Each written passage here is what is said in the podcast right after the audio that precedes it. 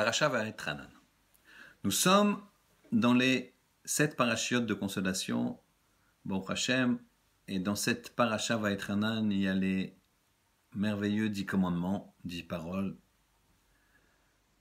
Les deux premières paroles, les deux premiers commandements ont été donnés de la bouche d'Akadosh Baruch les huit autres par l'intermédiaire de Moshe Rabbeinu. Les deux premiers commandements ont provoqué par leur intensité la mort des béné Israël. Son iftarim nous dit le Midrash, car la puissance, la Kedusha,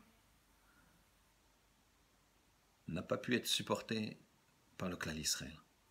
Son iftarim, Yakadosh Baruch nous dit le Midrash, a pris de la talle de la rosée de Triatametim, de la résurrection des morts, et ils ont revécu.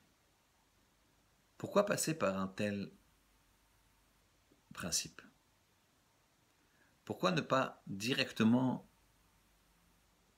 énoncer ces deux commandements également par la bouche de Moshe Rabbeinu?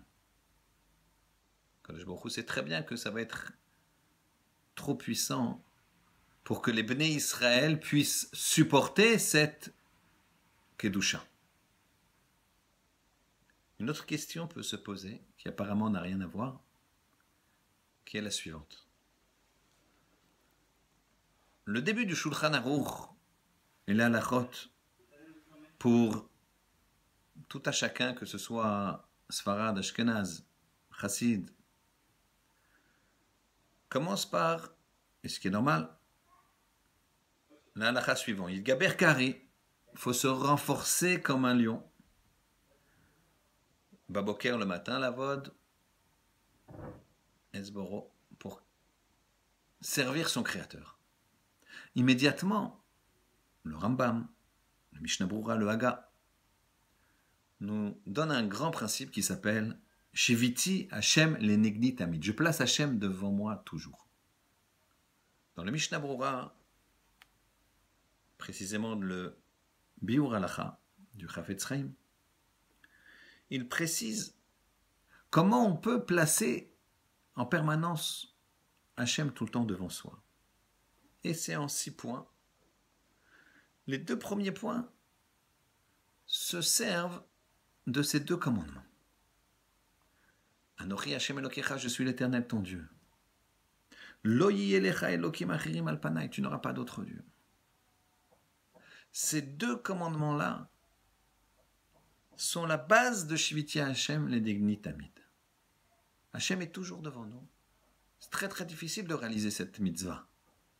Comment tu peux? Tu gagnes ton argent, tu es concentré, tu vas dans tes vacances. Hachem, Hachem tu dois toujours voir Hachem devant toi. Très très difficile. Alors, Rafet Sraim nous dit non, mais il y a ces deux commandements-là. Je suis l'éternel ton Dieu, tu n'auras pas d'autre Dieu faut croire en Emouna, chez les mains, qu'il y a un seul Dieu, sans associé, etc. C'est ça, placer Hachem devant soi. C'est très très difficile quand même. Alors pour ça, la réponse est la suivante. Ces commandements-là, les deux premiers, sur être ma'amine, qu'il y a un seul Dieu, ne pas croire dans tous les autres dieux, on l'a entendu de la bouche du Créateur. Nos Neshamot, elles sont revenues. Mais au départ, c'était tellement intense que c'est rentré encore plus profond que de la bouche de Moshe Rabbeinu. Et ça, où que vous soyez, ou quelle que soit l'éducation de la personne, aussi loin qu'il soit de la pratique des mitzvot. Un juif, il a au fond du cœur ces deux commandements-là. Et il a tous les éléments pour placer Hachem devant lui toujours. C'est pour ça qu'Akadosh nous l'a dit directement. Pour nous laisser une chance, même si on est loin, même si on est tombé, même si on n'a pas été éduqué dans la Torah et les mitzvot. Hachem laisse sa chance à tout le monde. Profitons de ces moments de vacances pour beaucoup d'entre nous, pour regarder à l'endroit où on est, la mer, le ciel, la montagne, et voir à quel point Kadosh est devant nous toujours. Shabbat.